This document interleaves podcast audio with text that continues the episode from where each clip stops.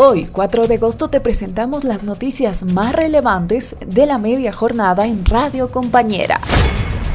Presidente Arce emitirá un mensaje y no informe de gestión este 6 de agosto. No es un informe, no vamos a hacer una evaluación, es un mensaje.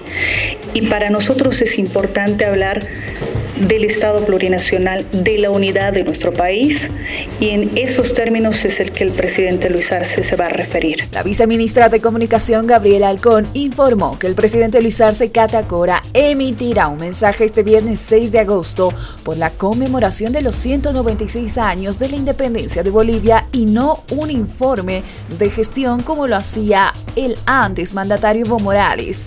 Además, brindó detalles sobre la agenda en el nuevo edificio de la Asamblea Legislativa Plurinacional. El ministro de Justicia pide al Tribunal Constitucional Plurinacional, mediante sentencia, pronunciarse sobre la sucesión constitucional en la gestión de Áñez. Nada, la, la situación tiene que quedar clara. El tribunal solo habla por sentencias, por declaraciones o por autos. Los comunicados no tienen efecto vinculante, lo ha señalado siempre el Tribunal Constitucional. Sin embargo, eh, ellos tienen que responderle al país.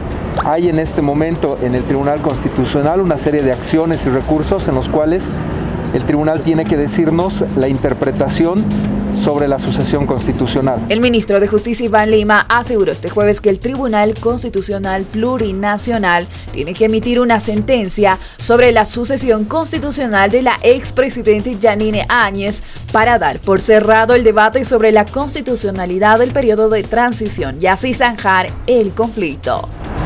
Policía advierte a la población de venta de certificados de vacunación falsos en redes sociales. Sí, efectivamente, nosotros tenemos una, división que es eh, cibercrimen la cual realiza este ciberpatrullaje en todas las redes sociales. El director nacional de la Fuerza Especial de Lucha contra el Crimen, coronel Alberto Aguilar, informó que a través de patrullajes cibernéticos se identificó a personas comercializando certificados de vacunación falsos, por lo que se pide a la población tener cuidado con estas estafas y no cometer ilícitos.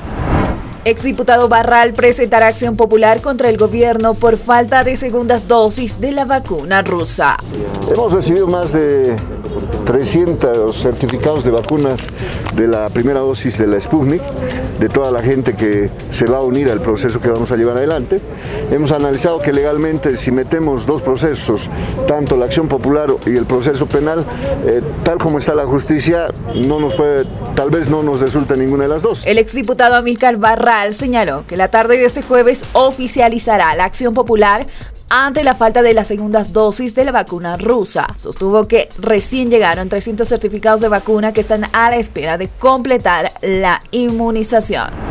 Un abogado fue arrestado por estafa de 1.700 dólares a una familia por trámites en derechos reales. Lamentablemente se ha tenido que arrestar a un abogado de aproximadamente 50 años, quien ha sido intervenido en pleno centro de la ciudad de La Paz. Sujeto de 50 años de profesión abogado fue arrestado por la denuncia de una familia que le entregó 1.700 dólares para que pueda realizar trámites en derechos reales.